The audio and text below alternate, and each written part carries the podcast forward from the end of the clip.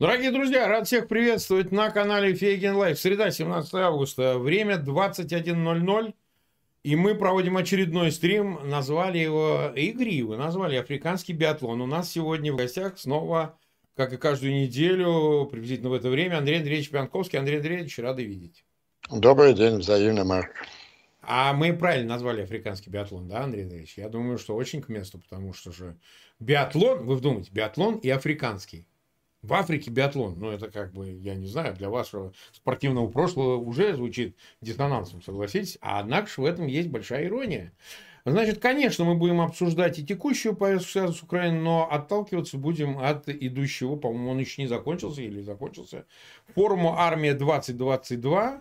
Там прозвучали ряд заявлений э, и самого Путина, и Шойгу, да и некоторые другие. По ходу, не знаю, видели вы или нет, они там краденую китайскую показывали рабособаку. Видели такой? Они в чулки одели, чтобы спрятать лайбаки. У китайцев собаке... это паук был, а они Паук, да, а они собака. И так они его оцепили и говорят, вот он с гранатометом может.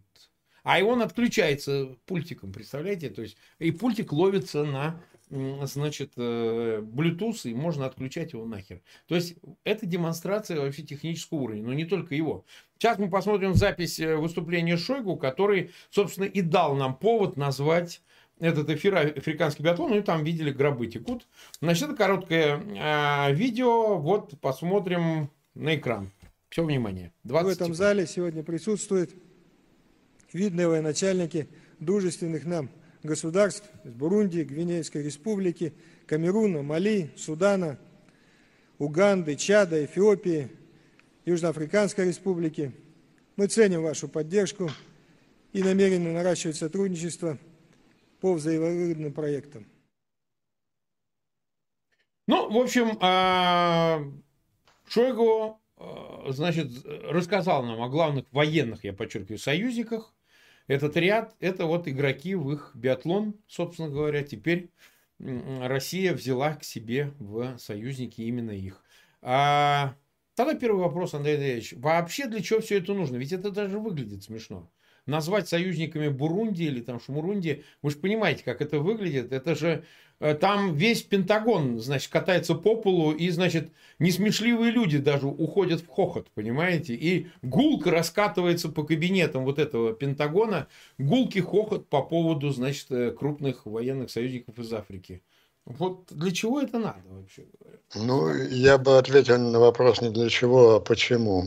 Ну, это почему? Следствие, это следствие уже тяжелейшего умственного состояния российских вождей. Ну, самое главное, вот он с серьезным видом перечислял там 12 африканских. Он что, не понимает, насколько это унизительно, смешно, в какое идиотское положение он ставит э, некогда великую державу с ее второй, второй в мире армией. Но они потеряли уже они чувство реальности.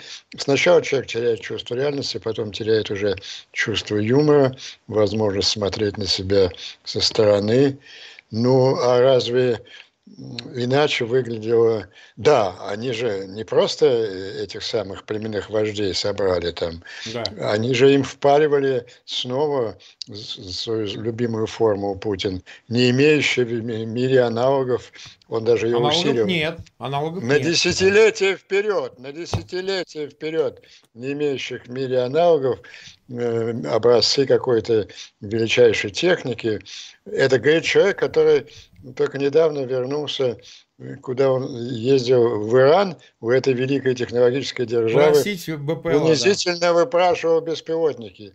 Еще раз, Какие беспилотники у Ирана, это всем известно.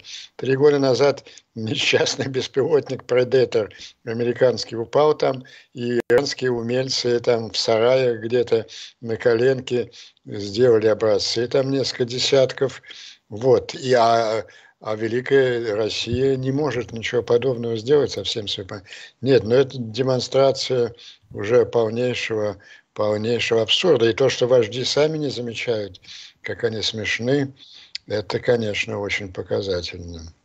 Ну вот смотрите, помимо этого, значит, прозвучало от того же Шойгу заявление, которое в контексте наших с вами еженедельных обсуждений значения имеет. Он заявил о том, что в отношении Украины мы не планируем применять ядерное оружие, поскольку Украина идет дальше отсылка, не является ядерной державой, а оружие такое применяется только в отношении стран, а, от которых исходит угроза именно ядерная. Да? А как это расценивать? Ну, тем более на фоне вот того, что мы выше с вами обсудили. Как это вообще выглядит? Это какое-то продуманное заявление, это попытка произвести впечатление, это отыгрыш какой-то, да? Ну, вроде как обсуждают, это, говоря, и так далее. Это, это демонстрация окончания ядерного шантажа. Это же не одиночное заявление. Да, да, Путин это, тоже самое. Эти объяснения делаются каждый день.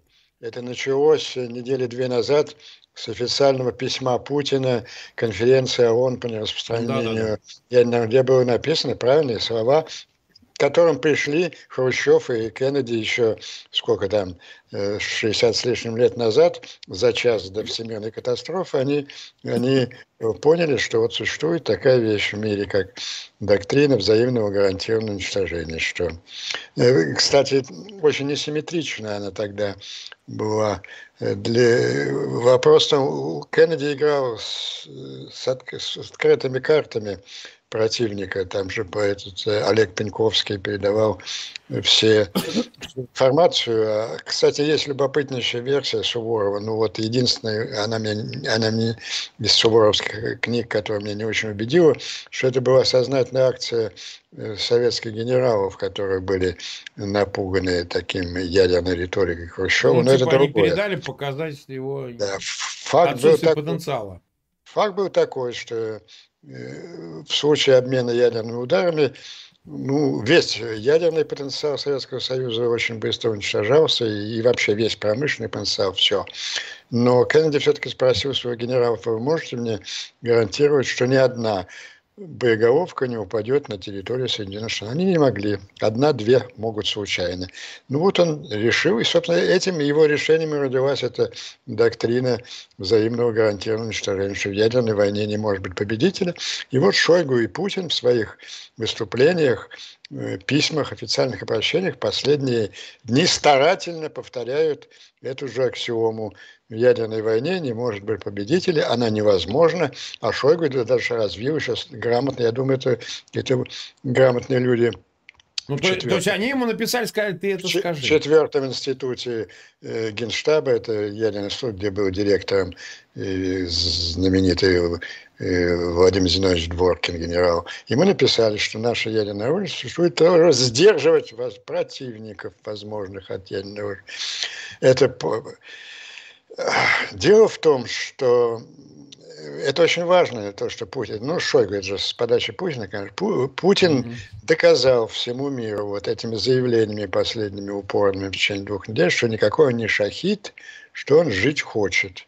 Все это произошло после того, как э, он 15 лет занимался ядерным шантажом. Мы бы это подробнейшим образом с вами несколько лет да, анализировали. Да. И, наконец, ну, сначала американцы тоже 20 раз рассказывали, как Мэтис, потрясенный встречей с ветеранами российских спецслужб, распорядился создать как бы новый вид ядерного оружия. Вооружил две подводных ракетоносца ракетами с боеголовками малой мощности для таких тактических ударов, чтобы было бы отвечать вот на то, чем Путин угрожает. Это первое. А второе, вот уже когда эти угрозы пошли во время войны явно.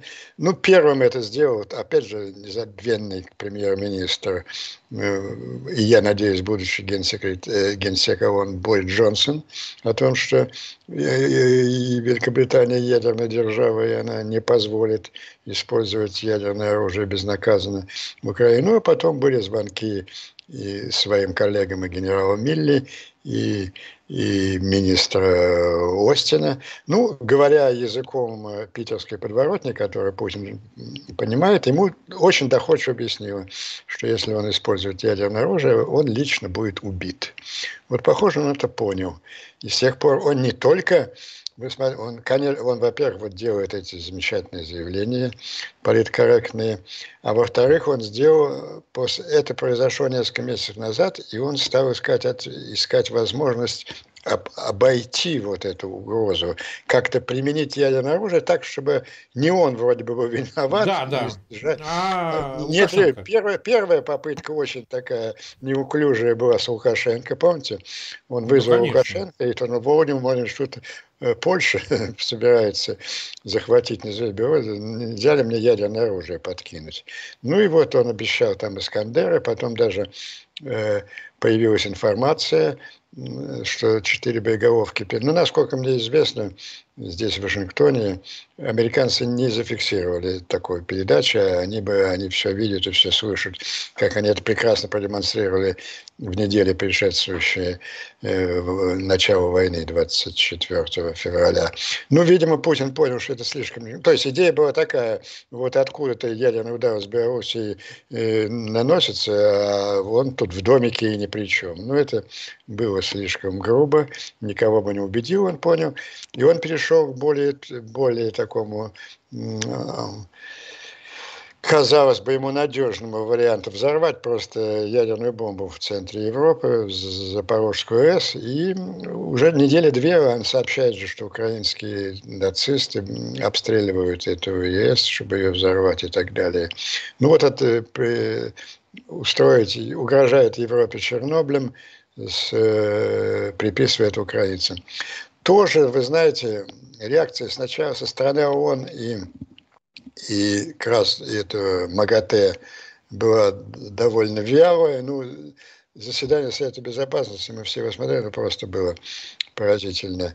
Э, там такой мем звучал у председателя МАГАТЭ, этого мудачка.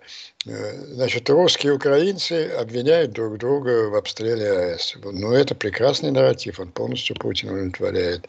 Ну, так же, как масса было. И до сих пор продолжается. Русские и украинцы обвиняют друг друга э, в гибели военнопленных в лагере в Аленовке.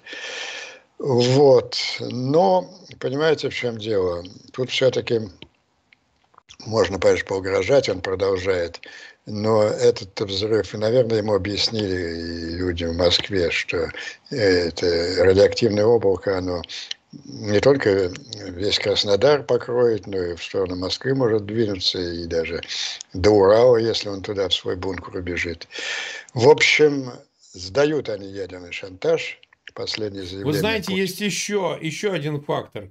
А, еще один фактор, который стоит упомянуть. Вот смотрите, а, разговоры до всех ударов по Крыму звучали так, что, ну, если, не дай бог, вы ударите по Крыму, Уж вот, судный вот, день. Вот, вот. Вот уж мы наблюдаем уже три удара.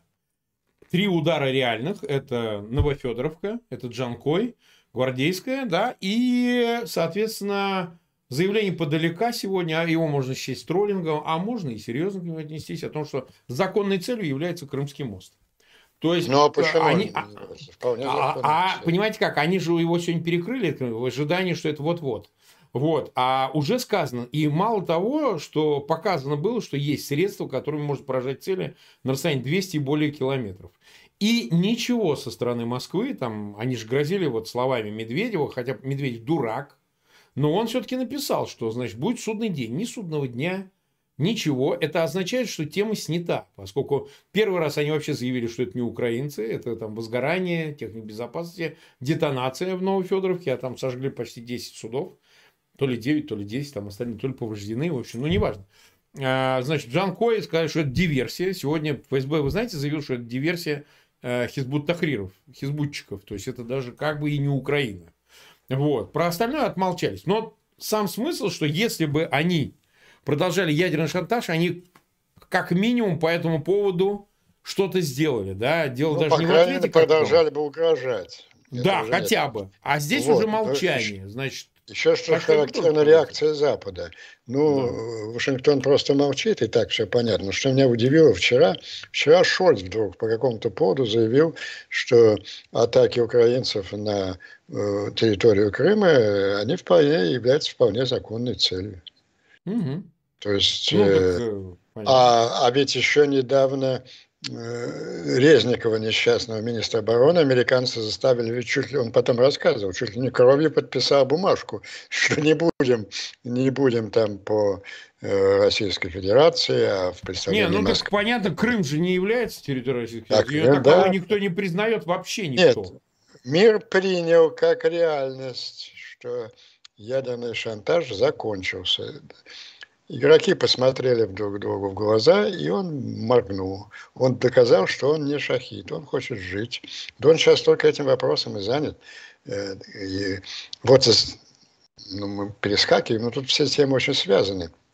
Смотрите, как э, Эрдоган начал копытом быть отрабатывая. Путин ему подарил Карабах и, и Сирию, и он не просто едет в Украину с мирной инициативой, он еще, э, во-первых, э, Гутьерреса под мышку к себе забрал, и, во-вторых, э, как это логически связано, прямо по Шредеру. Помните, Путин вытащил эту немецкую проститутку в Москву, и тот заявил, что вот прекрасное зерновое соглашение достигнуто ООН и Эрдоганом, и нужно бы его развить и превратить в мирное соглашение, прекращение огня. И вот как из шляпы вынимаются, тогда из шляпы вынули Шредера, а сейчас э, Гутьерреса и Эрдогана. О Гутьерресе я ничего не говорю, все мы о нем все видим. А Эрдоган, ну, хитрейший мужик, он уже получил громадную плату. Азербайджанские войска хозяйничают э, в Лачинском коридоре. Миротворческий контингент пол- наполовину уже слег на полях Украины. Оставшиеся мирно наблюдают за движениями объединенной азербайджанско-турецкой армии. Напомню, она официально объединилась в прошлом году с соглашением Алиева и Эрдогана.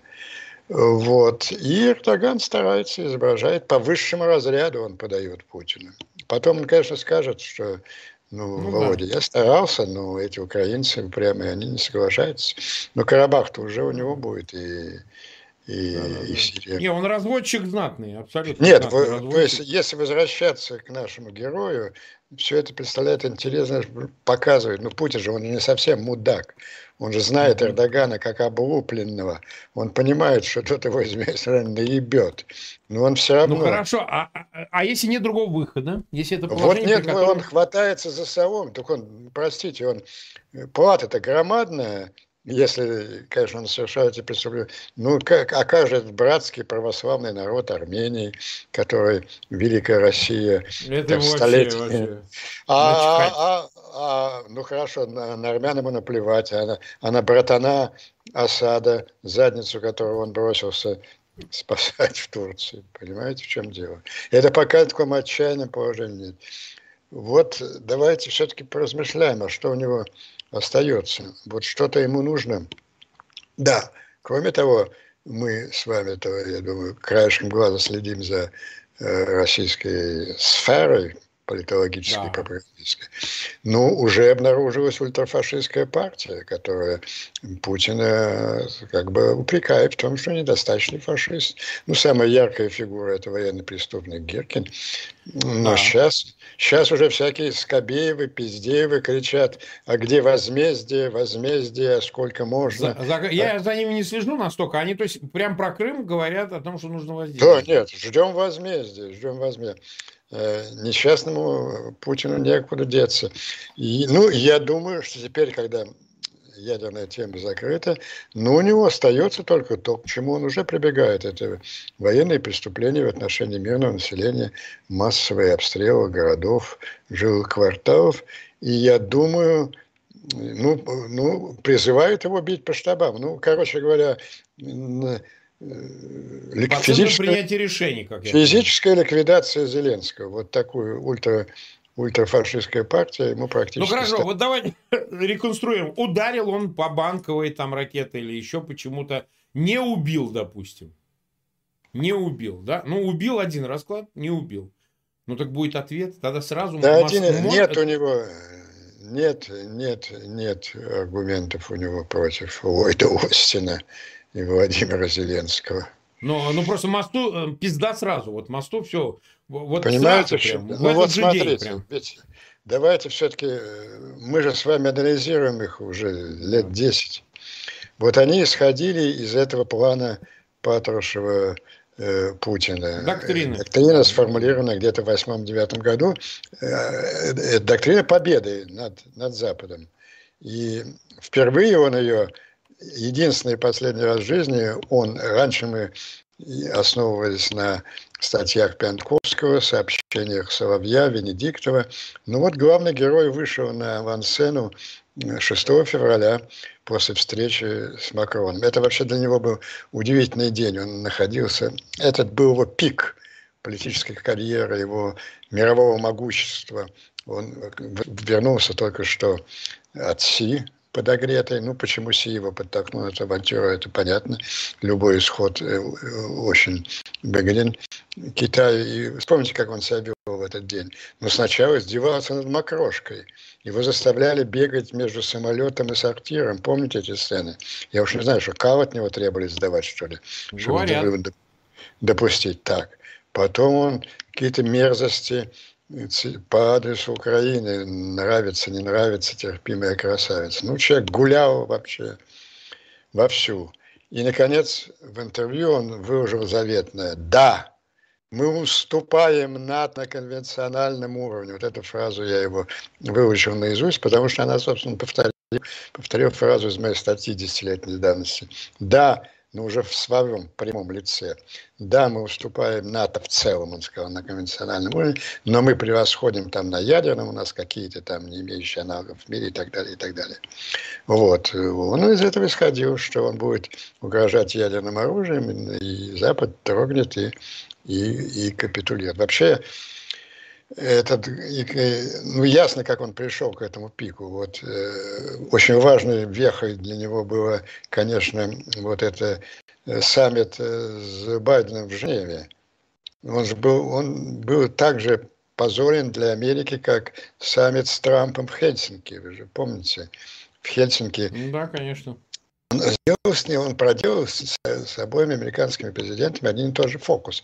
Помните, вышли два человека, такой большой, громадный, с растерянным лицом, и, и маленький такой, с глумливой улыбочкой. И большой человек начал рассказывать. Вот все мои спецслужбы говорят, что Россия там участвовала, вмешивалась в выборы, но Путин мне сказал, что это не так, и я не могу ему не верить. А здесь еще хуже было. Сначала была пресс-конференция пресс-конференции Путина, сказал, я думаю, что господин Байден согласен со мной в том, что Зеленский должен выполнять Минские соглашения. И уехал довольный. А через час вылез Байден и э, как э, сам нам был какая-то э, повторил то же самое. Господин Зеленский должен поезжайте, выполняйте Минские соглашения, как вам советуют мои круп, друзья, крупные государственные деятели, Меркель, Макрон, Путин. Вот. Ну, после этого пришлось пройти глубинному государству в Америке большой путь. На следующий же день Байден встретил его же демократическая пресса с заголовками «Путин получил от Байдена э, все, что хотел». Ну и, а через месяц репутационная катастрофа в Афганистане. Ну, только пришел к полному выводу. Ну, во-первых, он убедился, как Байден слабак. Ну, такую же ошибку, это точная ошибка как история все-таки повторяется в советско-американской А первая встреча Хрущева с Кеннеди в Берлине. Хрущев вышел убежденный, что, что Кеннеди слабак, и вот мир был потом на грани ядерной катастрофы. Вот, так что он был очень уверен, что все это пойдет по доктрине Путина Патрушева. Украина четыре дня, как нож масло пройдут. И ну после... да, так это ключевое представляете, событие. Представляете картину? После того, после Афганистана, после падения Украины, четвертого дня Путин на границах Прибалтики.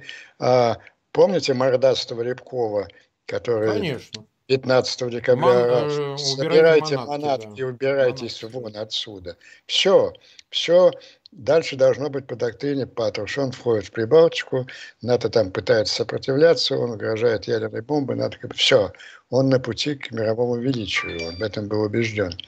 Ну, во-первых, все сломала Украина, конечно, это бесконечно должен быть весь мир благодарен мужеству украинской армии, украинского народа и твердости украинского руководства.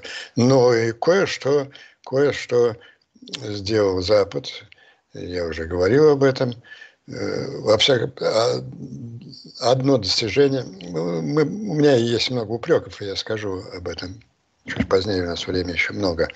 Но на ядерный шантаж э, достойно э, Запад ответил. И мы видим сейчас, мы видим, Путин моргнул, он хочет жить, он не шахид, все. Он вот повторяет формулы о том, что ядерное оружие – это оружие сдерживания, ядерная война невозможна, в ней не будет победителей. И второе, это, это один из важнейших выводов вот этого полу, полугода этой войны – если говорить о других, ну, я один уже назвал это совершенно неожиданный для всех западных э, аналитиков, обозревателей, экспертов успех вооруженных сил Украины, и не только вооруженных сил, вот всего общества, вот, с мотивацией народа, решимости отстоять свою страну. И второе, ну, все были шокированы уровнем второй, второй армии в мире. Путин ну, же вы помните, Путин так это, отдавая что-то так должное противнику, сказал, «Эм, да, мы на конвенциональном уровне уступаем НАТО в целом. Да выяснилось, что на конвенциональном уровне уступает одной украинской армии, вооруженной современным э, западным оружием.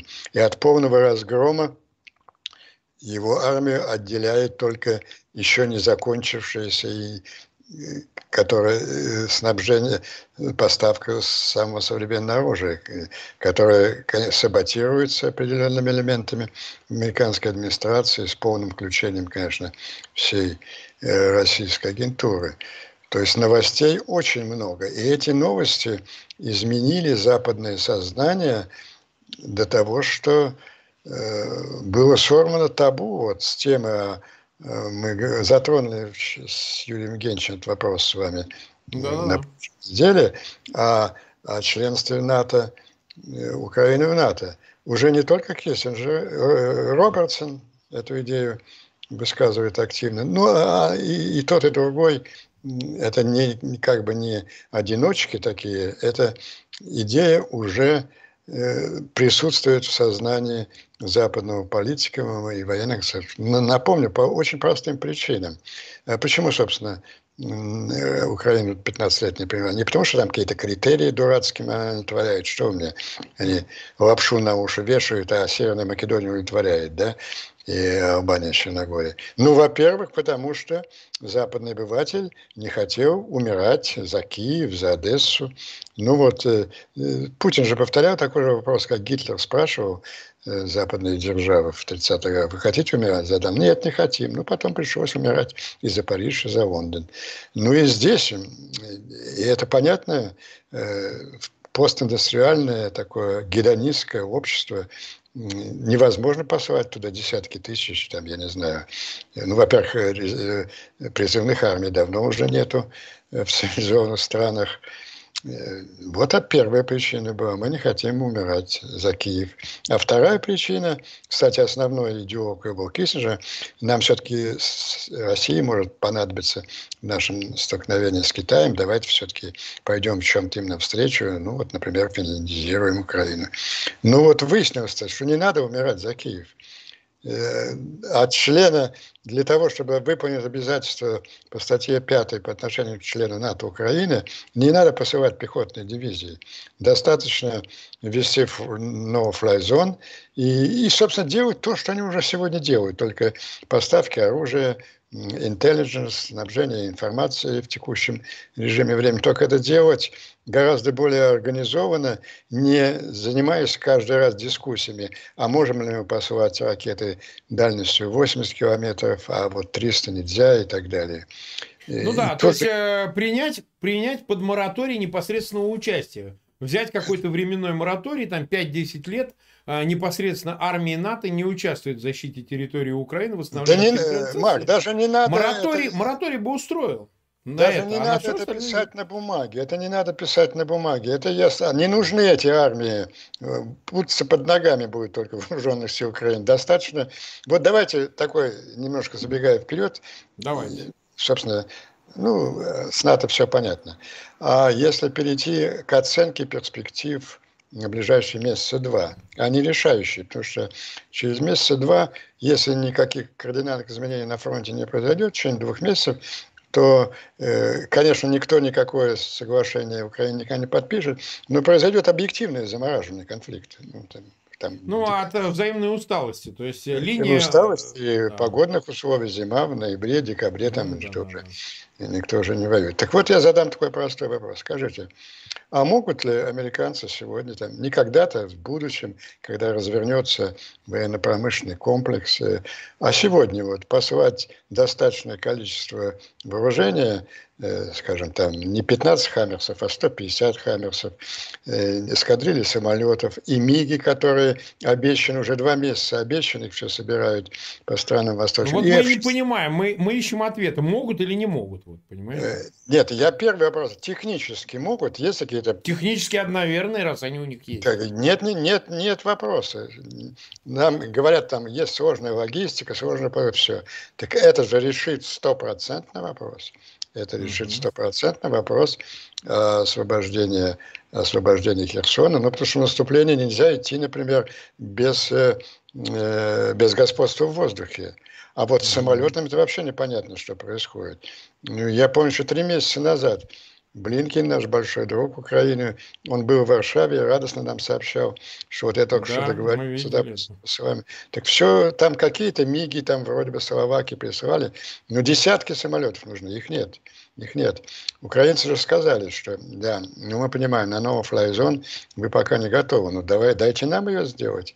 Пришлите достаточное количество самолетов, воздушной обороны. То есть это мог бы Запад э, сегодня сделать. А так э, будет два варианта, конечно. То есть я поставил такой предельный случай по максимуму. По максимуму можно сейчас настолько наполнить оружием, что никаких разговоров не будет.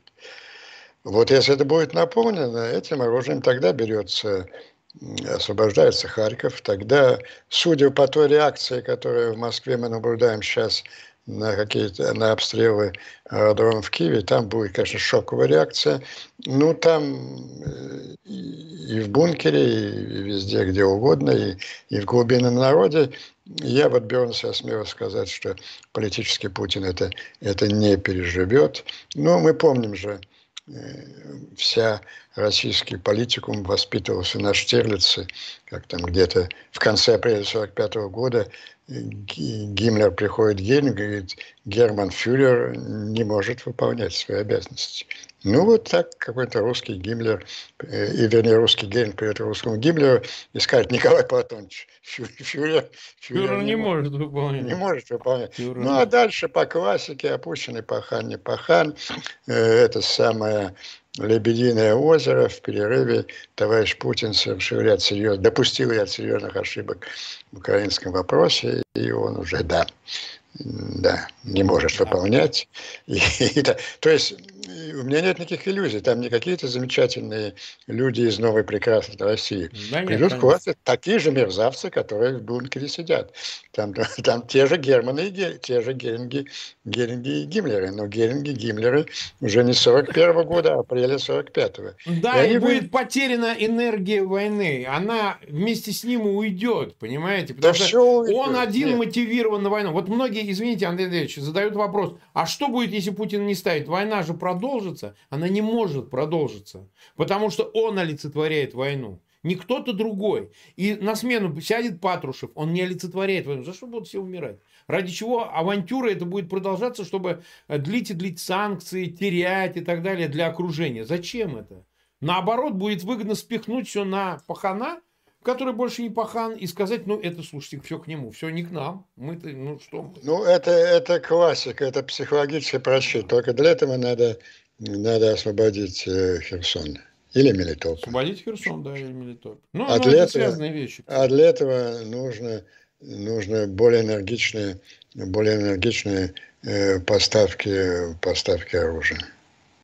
Нет, ну, очевидно, да, что если Херсон будет освобожден, э, весь правый берег, оттуда можно обстреливать Мелитополь как будто из пистолетика. Там расстояние детское, ну, и там весь, уже весь, прекращается. Да, весь, это, все обстреливается, поэтому это, там уже удерживать это, невозможно. Это достаточно, будет. этого военного успеха достаточно для политического и психологического шока в бункере.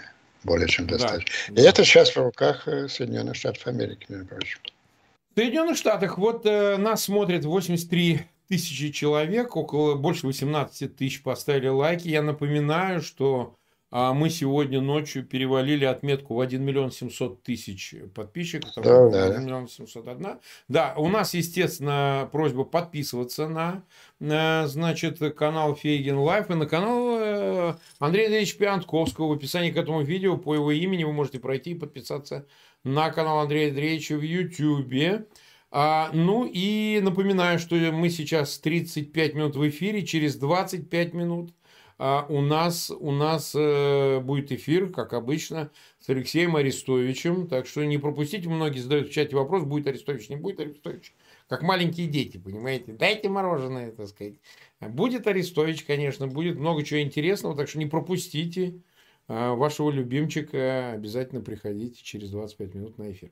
Андрей Андреевич, вот смотрите, вопрос э, тогда представляется еще следующий в контексте того, что мы обсуждаем. А, все-таки сама Украина. Мы обсудили Запад отчасти, мы обсудили Украину, с ней понятно, никто не пойдет ни на какую капитуляцию, в бункере это тоже понимают.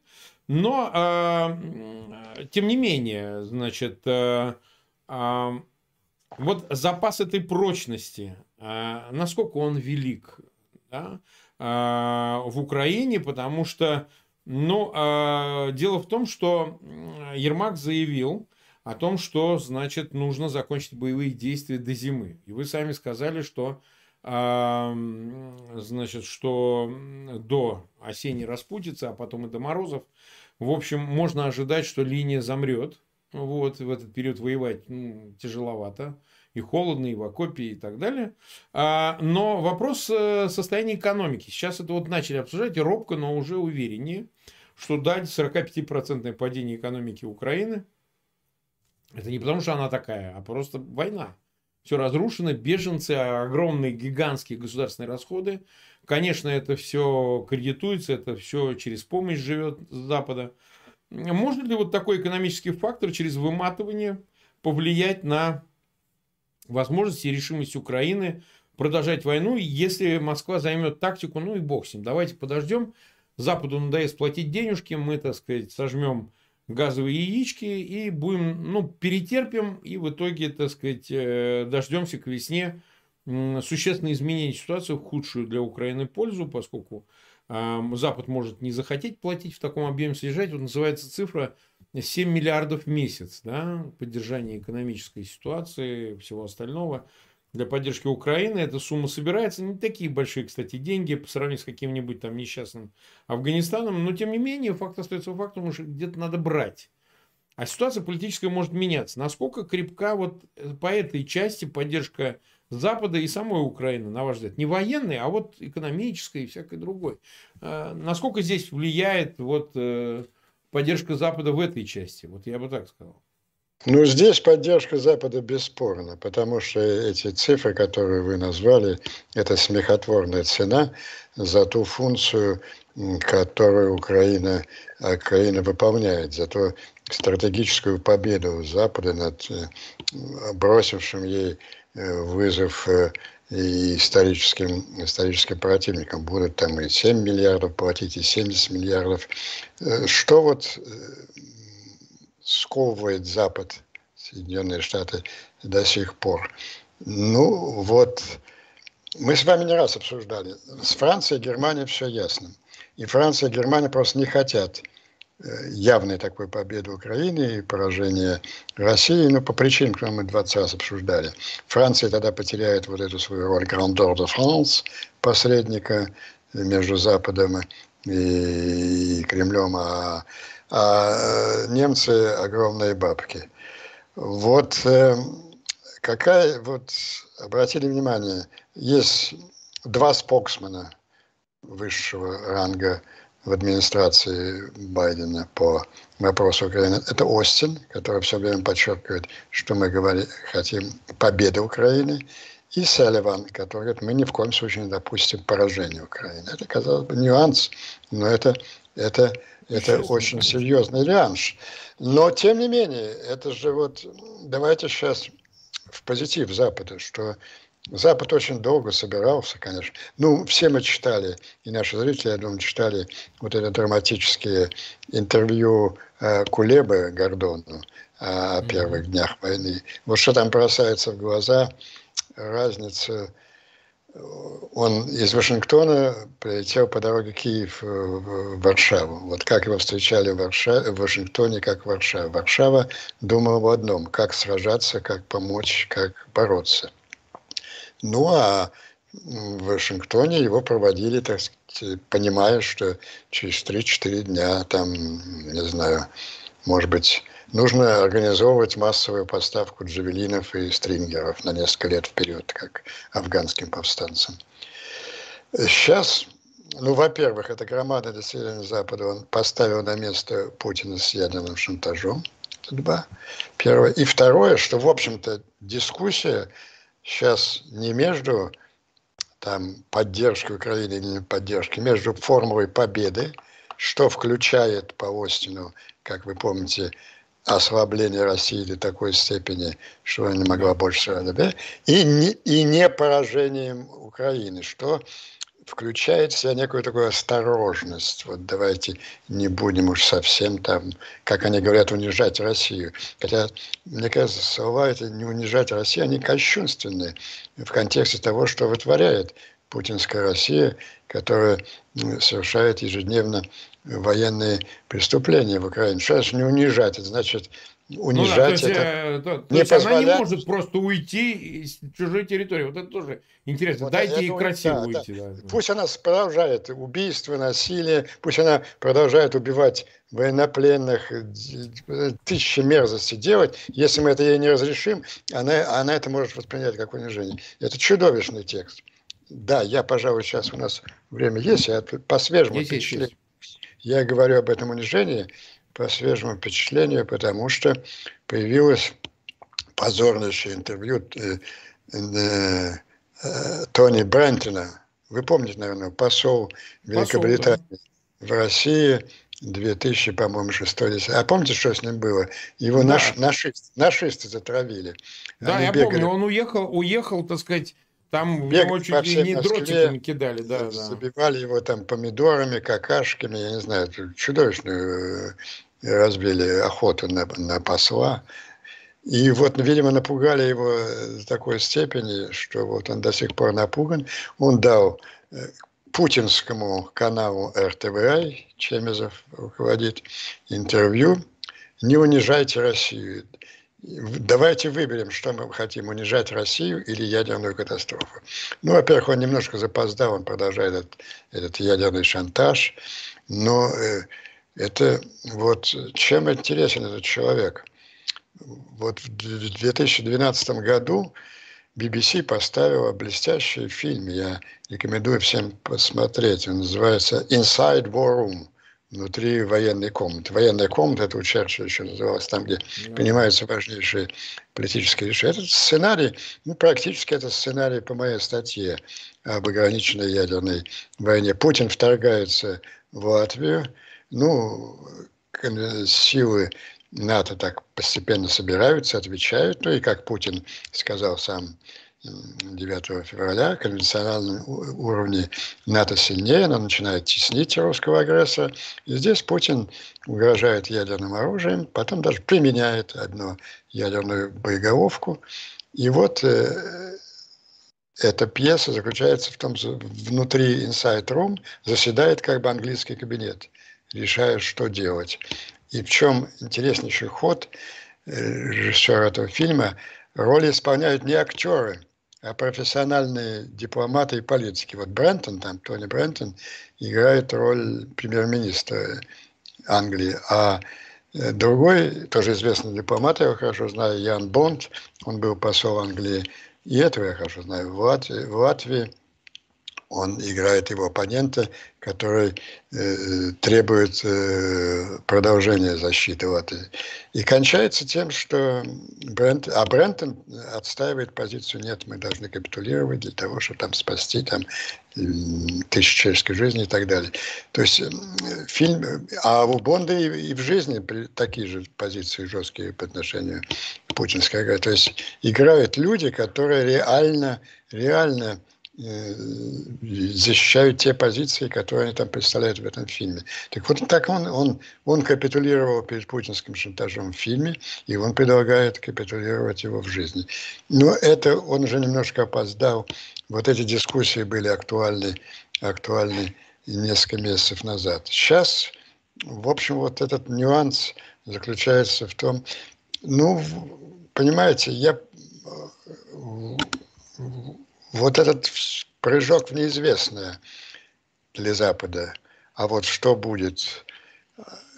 Слушайте, уж на что Буш, старший, не младший, а старший отец, победитель в холодной войне. Помните его знаменитое выступление? Да, в Верховном Совете перед коммунистами. Да. Chicken speech коммунистическим Верховном Совете, он уговаривал этих коммунистов типа Кравчука, не уходите из Советского Союза, не надо никакой зависимости, все хорошо, Горбачев. Они же в ужасе были, а я вот помню Брент Скауфорд, покойный, он был тогда э, помощник национального безопасности. Он носился по Вашингтону в ужасе. Он спрашивал в ноябре, декабре, с кем я буду, с кем я буду договариваться о контроле над ядерным оружием. Ну, естественно, они абсолютно не готовы были вот такому прыжку в неизвестность. И вот это колебание некоторое Запада сейчас, ну, прежде всего Соединенных Штатов, а об этих я о Европе тут несущественный фактор. Но даже они вынуждены, они какое-то оружие поставляют, но и бог с ними. Это не какой-то заговор, знаете, в стиле Иурионова между Байденом и, и Путиным. Это вот такая робость перед этим прыжком прыжком в неизвестность. Мне кажется, тут очень многое может сделать, я почему-то верю.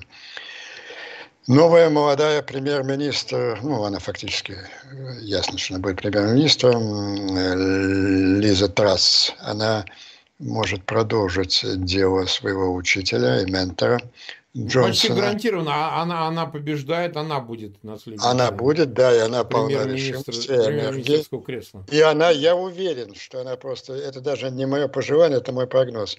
Она очень активно вернется к замечательной идее Бориса Джонсона коалиция желающих, Coalition of Willing. Ну, в самое тяжелое время, еще до саммитов НАТО. На саммитах НАТО и Большой Семерки сейчас ситуация решительно повернулась в сторону поддержки Украины. Когда были колебания, над, когда Столтенберг каждый день заламывал руки на пресс-конференции, ох, самое главное для нашего мощного самого мира Союза. Ни в коем случае не допустить эскалации конфликта, ни в коем случае не допустить кинетического э, столкновения с Россией, ни в коем случае. Он поднял э, идею нового союза, и он назвал этих союзников Великобритания, Польша, э, Румыния, Балтийские страны, Украина. Вот эти, эти страны готовы быть в одном союзе с, э, с Украиной. Я бы предложил я не знаю кому, украинской дипломатии, которая должна... Мы же все время вам предлагаем, предлагаем украинской дипломатии более внимательно отнестись э, к идее Киссинджа, а теперь это уже не идея Киссинджа, это идея же Ричардсона, это, это просто идея, активно прорабатываемая. Ну да, форсирование членства, назовем его Уже надо даже связывать, связывать и с Киссинджем.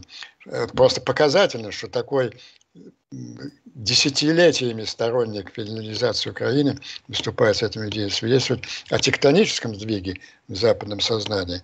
Так вот, я думаю, ну, пока это политологи, эксперты, тот же Ричард А вот почему бы Лизе не выступить с такой инициативой, вот эти восемь стран, или сколько я там назвал, ну, их примерно восемь будет членов НАТО, готовых на гораздо большую поддержку Украины, чем, скажем, Венгрия или там Франция с Германией, не заявить эту идею уже на уровне их правительства. А давайте ну, повторить ту же аргументацию Кишинера. Ну, фактически, де-факто, Украина же член, уже де-факто член НАТО. Во-первых, она единственная, кто на, выполняет функцию, для которой НАТО создано. Защита НАТО от, от восточной агрессии. И мы им помогаем оружием, мы даем... Давайте оформим членство НАТО Э, Украины в НАТО как гарантия ее, как гарантия ее безопасности при любом варианте. В любом, при, вы знаете, ведь вот я продолжу уже немножко ту мысль, которая у нас мелькнула в разговоре. Через два месяца все равно будет один из двух сценариев. Либо в случае э, взятия э, освобождения Херсона, э, я уверен, Э, эти новые Гиммлеры и Геринги постпутинские, они согласятся с ультиматом Запада об отводе на линию 23 февраля, либо где-то там с вкраплениями в украинскую территорию конфликт заморозится сам собой, если эта решительная акция не будет проведена. В любом случае встанет задача гарантии Украины и в первом сценарии, и в втором. А они одни и те же. В любом случае надо ее немедленно принимать в НАТО. И вот это должно быть должно, мое предложение, что вот эта восьмерка Coalition Wing, она официально, как члены НАТО, выступили с такой инициативой. Э, вы скажете вопрос, естественно, напрашивается, но не, не все же согласятся. Да, не все сразу согласятся. Но, во-первых, такое заявление этой восьмерки резко стимулирует эту уже идущую дискуссию. А во-вторых, они могут заявить как раз в духе первоначальной идеи, пока все не согласились, они готовы оказывать более решительную поддержку Украины внутри этой восьмерки. В частности, они готовы помочь Украине э, создать флай-зон, что совершенно будет необходимо в любом случае, потому что единственное оружие действенное против Украины, которое осталось у Путина, это э, бомбардировки э, и ракетные обстрелы мирных городов, мирных кварталов. Вот мне кажется, вот эта идея Киссинджера и Ричардсона, подхваченная коалицией желающих, коалицией желающих, включая вот идею Джонсона, не просто там убеждать остальных, а давайте примем, а на практике вот этой восьмерки углубить, углубить, или как говорил незабвенный Михаил углубить. Сергеевич, углубить вот то де-факто, де-факто уже присутствие Украины в НАТО. Вот э, такое у меня предложение. Ну что же, мы почти 52 минуты в эфире. А, у нас буквально через меньше, чем 8 минут уже будет эфир с Алексеем Арестовичем. А, нас смотрят 92,5 тысячи человек, 26 тысяч поставили лайки. Я благодарю всех зрителей, которые нашли возможным посмотреть наш эфир. Естественно, просим вас ссылки на этот эфир размещать в своих аккаунтах, в социальных сетях, группах. Те, кто смотрит нас из России, не поленитесь. А ссылки эти размещайте у себя и по возможности рассылайте их через мессенджеры. Говорят, это работает. Вот. Ну и, конечно, подписывайтесь на канал Фейгин Live, на канал э, Андрея Пионтковского в описании к этому видео по его имени. Вы можете пройти туда и поставить галочку подписки. Ну что, Андрей Андреевич, спасибо огромное. У нас э, будет еще возможность на следующей неделе в развитии посмотреть за динамикой событий и обсудить снова. Да, Оставим немного да. для следующих эфиров. Мы благодарим Андрея Андреевича за этот эфир и увидимся через э, буквально 7 минут. Спасибо всем. Спасибо, до свидания. Да.